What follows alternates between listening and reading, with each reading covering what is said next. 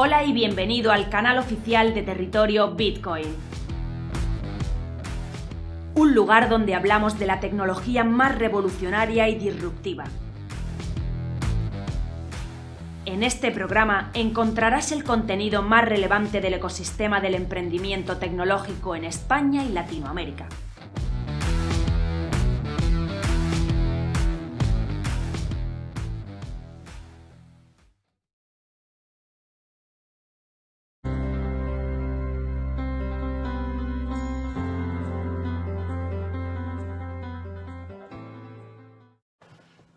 La lucha de titanes en el criptomercado la libran solo dos criptomonedas en la actualidad.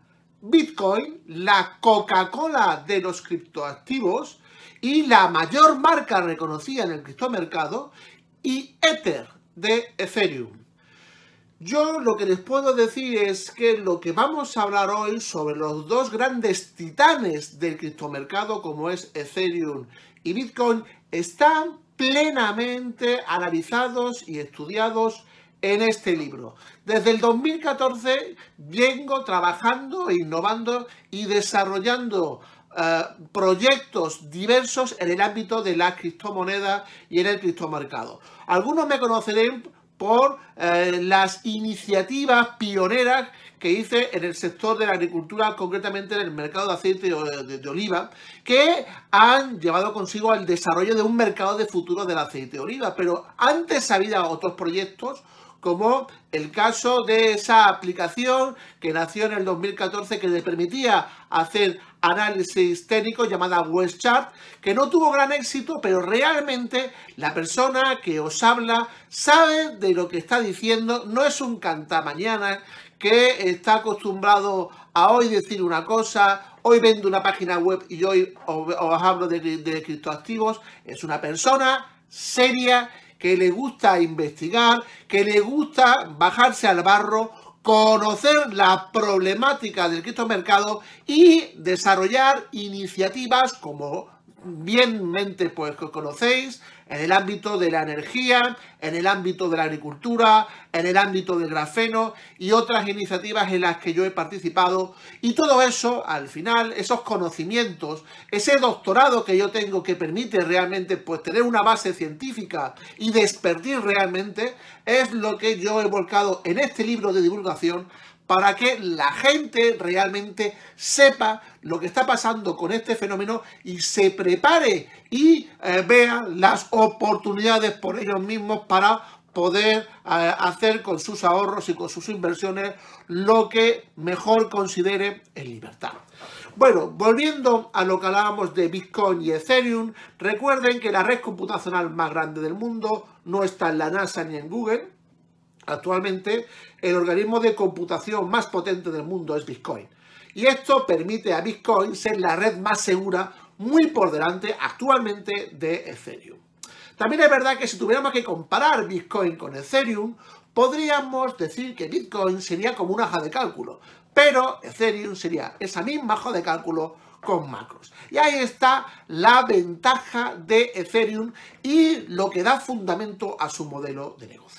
La verdad es que el dominio del Bitcoin sobre el valor total del mercado de criptodivisas está disminuyendo después de que su siguiente mayor rival, el Ether, haya superado los 3.000 dólares y se haya situado ya por encima de los 3.500 dólares la unidad, convirtiendo de paso a su fundador y persona más conocida, Vitalik Buterin, en billonario con B. Según CoinMarketCap, el Bitcoin representa ahora alrededor del 45% del valor total del mercado de las criptomonedas que ya superan los 2,3 billones de dólares frente al 70% que representaba Bitcoin a principios de año. Fijaros eh, el desarrollo del criptomercado. Mientras la segunda criptomoneda y principal altcoin, el Ether, ya representa el 17% del valor total del mercado de criptomonedas. Además, un grupo que de otras criptomonedas fuera de los primeros puestos han duplicado su cuota hasta el 36%. El Bitcoin sigue siendo la mayor criptodivisa, es la Coca-Cola del criptomercado, pero el impulso de otros tokens está atrayendo un interés creciente.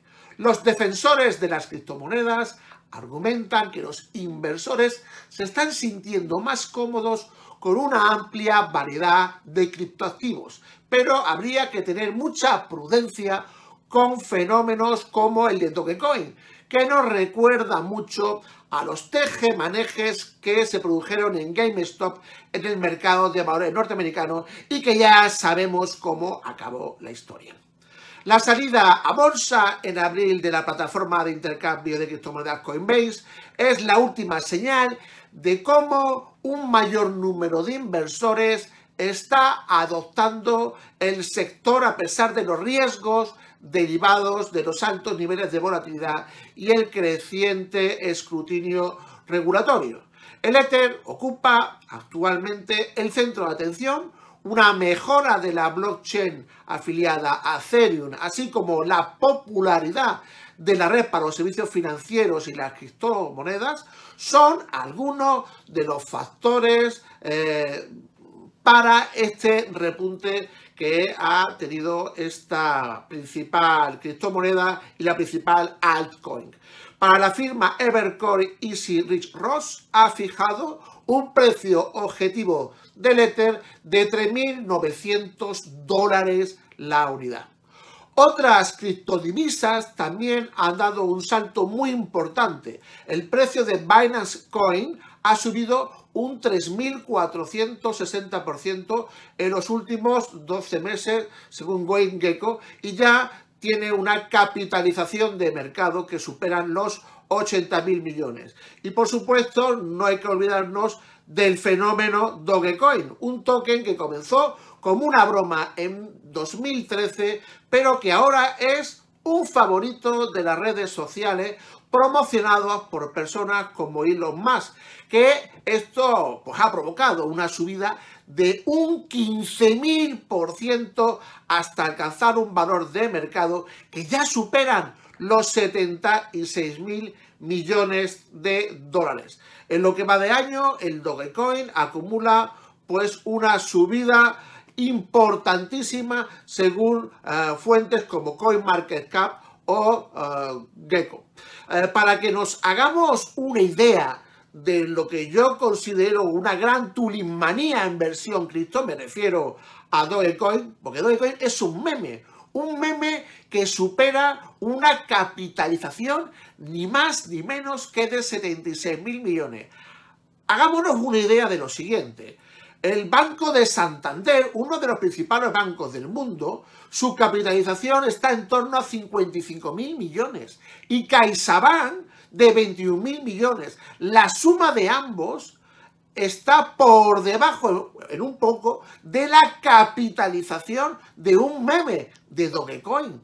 ¿Estamos locos? Bueno, siguiendo, según JP Morgan, el Ether de Ethereum, que sí que nos interesa esta criptomoneda, superará al Bitcoin por un motivo clave, un uso más allá de invertir ¿eh? que se traduce en mercados de crecimiento como las finanzas descentralizadas o DeFi, que ya superan los 75 mil millones de, valor eh, cerrado en, en contratos inteligentes, permitiendo hacer una nueva banca pues por supuesto la famosa SICO, la oferta de iniciales de moneda, y el lucrativo mercado digital de NFTs, que ya sabemos, ¿no? Pues que una obra casi se vende por no, pues llegó rozando los 70 millones de, dólares una obra de, eh, de Viper, ¿no? Del artista, del artista Viper, ¿no?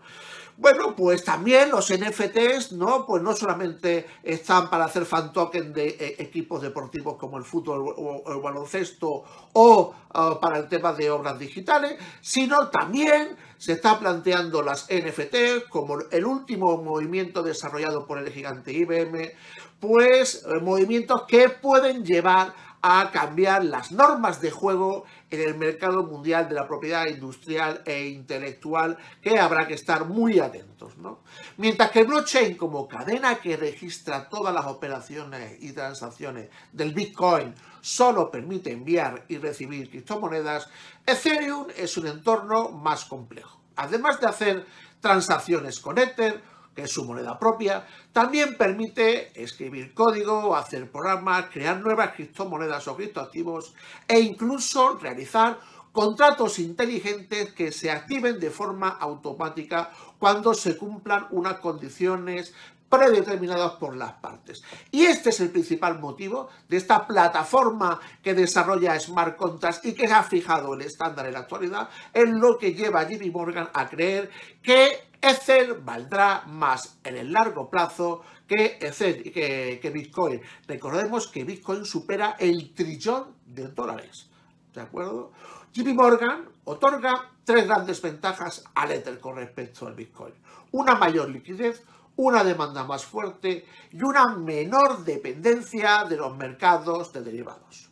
Una ventaja, la de la liquidez, producida por el mayor número de transacciones dentro del blockchain. La red Ethereum se ha caracterizado durante mucho tiempo por un mayor ritmo de transacciones en la cadena de bloques pública que la de Bitcoin.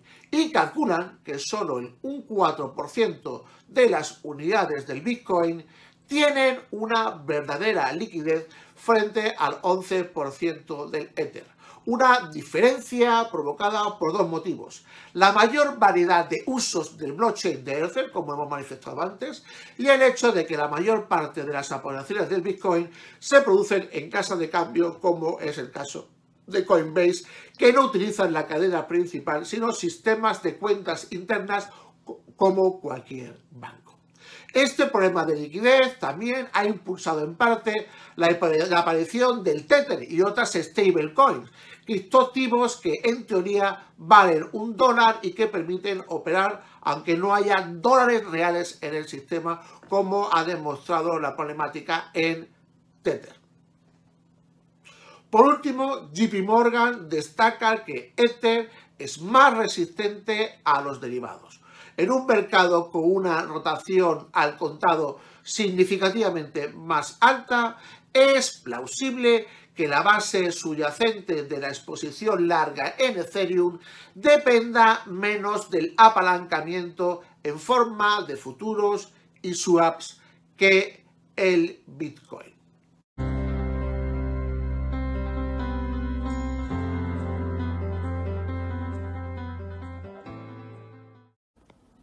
Para territorio Bitcoin, hoy volvemos a hablar del timo en las pensiones. ¿Por qué? Seguimos preocupados de esta situación en la que los políticos, con su visión a corto plazo, sobre todo provocada por el interés en ser votados, impide que tomamos decisiones claramente necesarias en el mundo de las pensiones. Primero, en el mundo de las pensiones del Estado, es decir, la seguridad social, que cada vez eh, le cuesta más trabajo pagar las pensiones mensuales, es decir, esos 10.000 millones de euros que tienen como obligación para los actuales pensionistas. Eso nos ha situado en que seamos el país europeo en el que los pensionistas cobran mucho más de lo que cobran eh, la media de los trabajadores en activo. Eso es imposible de mantener, es decir, cuando tienes que los pensionistas cobran de media 1.400 euros y los trabajadores en activo están en el entorno de los 1.100 euros, eso marca un gran diferencial, que va a ser imposible mantener ese nivel de pensiones. ¿Y qué medidas se están tomando? Pues como te puedes imaginar, ninguna.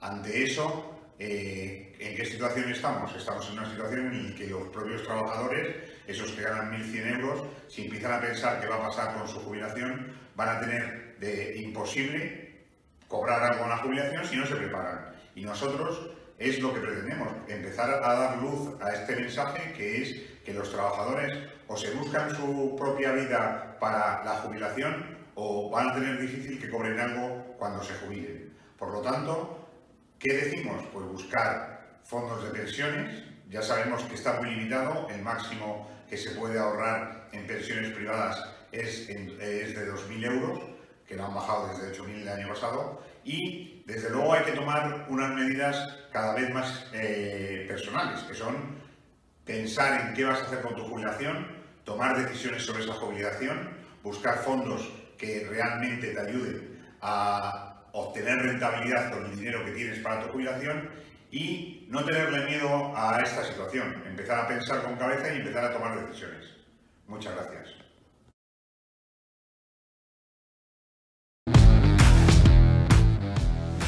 Visítanos en territoriobitcoin.com. Territorio Bitcoin. Información independiente desde 2014.